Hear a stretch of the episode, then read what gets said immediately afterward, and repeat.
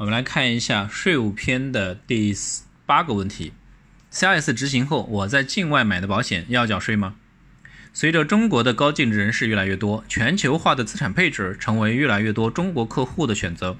很多客户就考虑持有非人民币计价的资产，比如境外的人寿保险配置。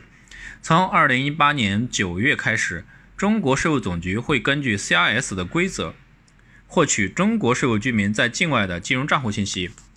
高净值客户个人境外金融资产超过一百万美元的信息将被首先披露回中国。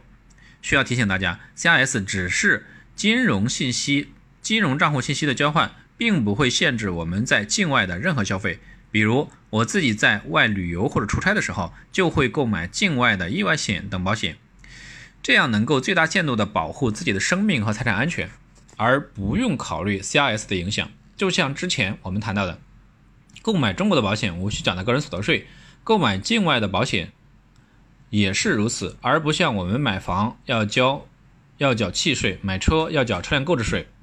购买保险是不涉及缴税，但是购买境外保险所交的保费不能是偷逃税款的钱，必须是合法完税的资产。针对这个问题呢，我们来总结一下：CIS 执行后，我在境外买的保险要不要交税？